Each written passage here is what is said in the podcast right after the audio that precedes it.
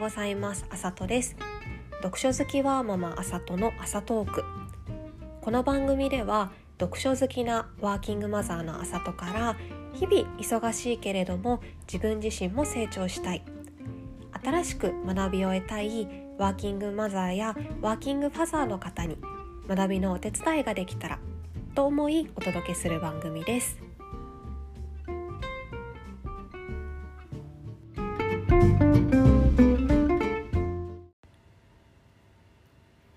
今日お話ししたいのは自信がない時にどうするかという話です。この話をしたいなと思ったきっかけになったのがこの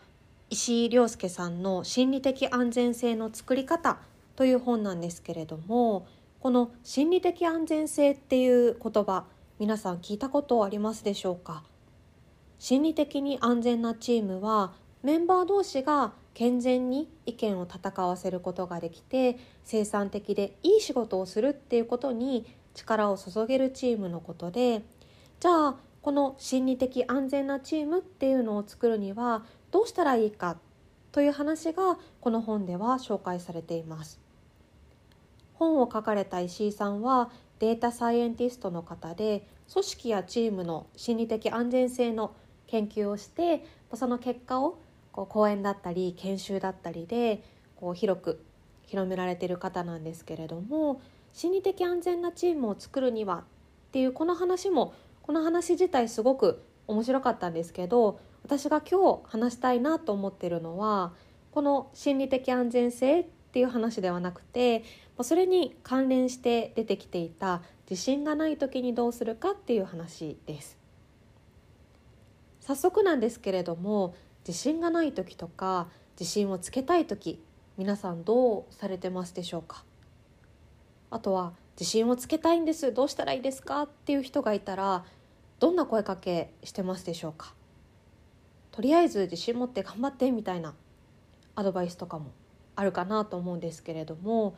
この本の著者である石井さんは自信っていうそれ自体は存在しなくっていくつかの行動パターンに自信っていうラベルを貼っているだけだよと話しています。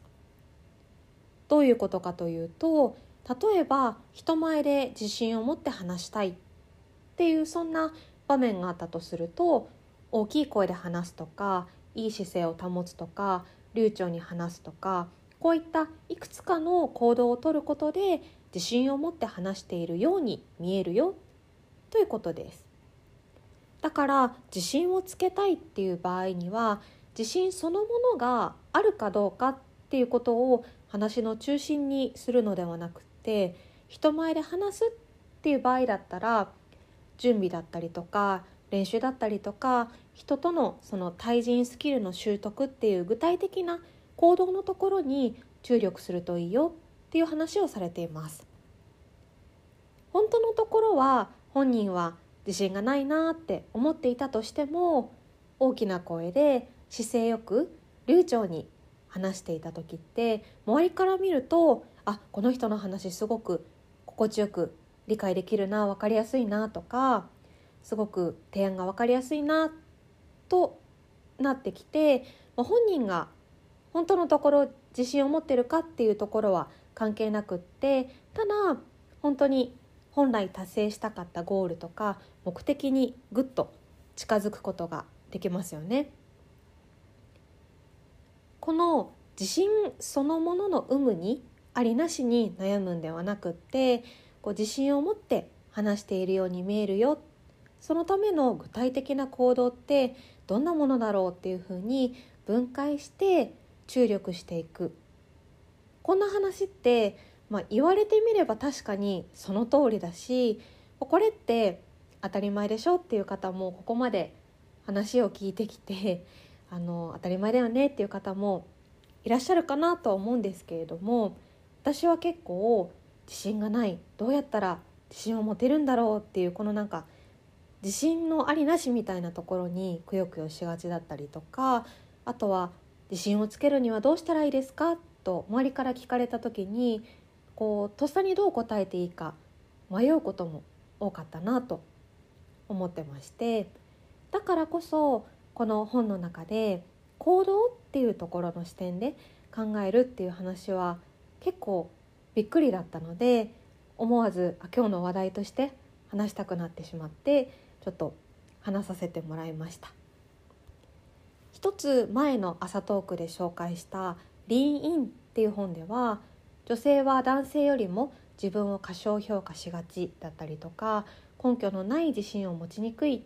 ていう詐欺師症候群の話をしました。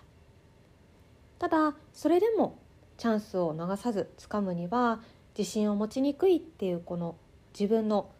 特徴を理解して行動していきましょうっていう話をしたと思うんですけれども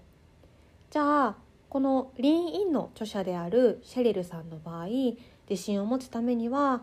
まずは作り笑いっていうこう具体的な行動に移していましたよね。どう行動したらいいかわからないっていう時は周りからアドバイスをもらって行動を決めて一つ一つ改善していけばいいですよね。結構世の中ノウハウ本もたくさんあるのでこうどんな行動をしたらいいかっていうのは周りに聞いたり本だったりとかからのいろんな知見があるかなと思います。じゃあここまでで日々の普段の生活とか仕事を振り返ってみると自信を持つっていう話もそうなんですけれどもあの心がけで解決しようっていうところでいつでも言ってねみたいな声かけも私よくしているかなと思います。これもまたいつでも言ってねっていうななんというかふんわりしたこう心がけばっかりでじゃあ何したらいいんだっていうこう具体的な行動まで考えられてなかったなと思う部分なんですけれども特に子育てしながら働いていると、まあ、どうしても子どものお迎えもあって夕方ってちょっとそわそわすることもあるんじゃないかなと思ってます。そしてこう自分では別に忙しさを見せていないつもりでももしかしたら子育て中の人っていうくくりでなんかこうこの人いつも忙しそうで話しにくいなみたいな雰囲気が勝手にこう相手に感じられてしまうこともあるかもしれないしこうあったかもしれないななんて思ってまして。じゃあ例えばこの、ま、いつでも言ってね聞いてねっていうようなそんなこう声かけを周りにする時にじゃあ夕方こう勤務時間の終わり就業間際というかお迎え前に話しかけても大丈夫なんだろうかとかこう何か聞きたいことが出てくるシーンってあると思うんですよね。このじゃあいつでも言ってねっていうところについてこう何をどこまで対応できるかって本当に人それぞれですしその日の様子によっても変わってくるとは思うんですけど基本的にはこの「いつでも言ってね聞いてね」っていうのの指す内容が夕方だったら急ぎの相談はこの時間までに言ってもらえたら全然あの大丈夫だよ気にしないでねとかこの時間過ぎるとちょっと難しくて次の日になるかもしれないよとかまずは一旦あの文字でコメントでもらえるともしかしたら返事できるかもとかこういつでも言ってね聞いてねについても具体的な行動部分の共通認識があるとこうお互い一緒に働ける時間がこう限られているそんな限られた枠組みの中でもう少しこう気持ちよくコミュニケーションできそうだなと感じました。この本の本題である心理的安全性心理的安全なチームの要素っていうところの一つに話しやすさっていうのも出てくるんですけれどもじゃあチームメンバーの方にこう今から何でも話してねとかわからないことがあったら聞いてねと言ったらそれだけで何か変わるでしょうか？っていうそんな話も出てきます。こう何をどうしていいか？言われた側も戸惑ってしまうので具体的な行動まで落とし込んでみましょうっていうそんな話が出てきています。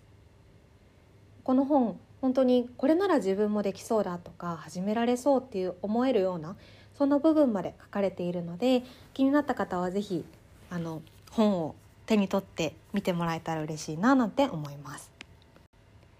では今日のまとめに入っていきたいと思うんですけれども何事も心がけに任せるのではなくって具体的な行動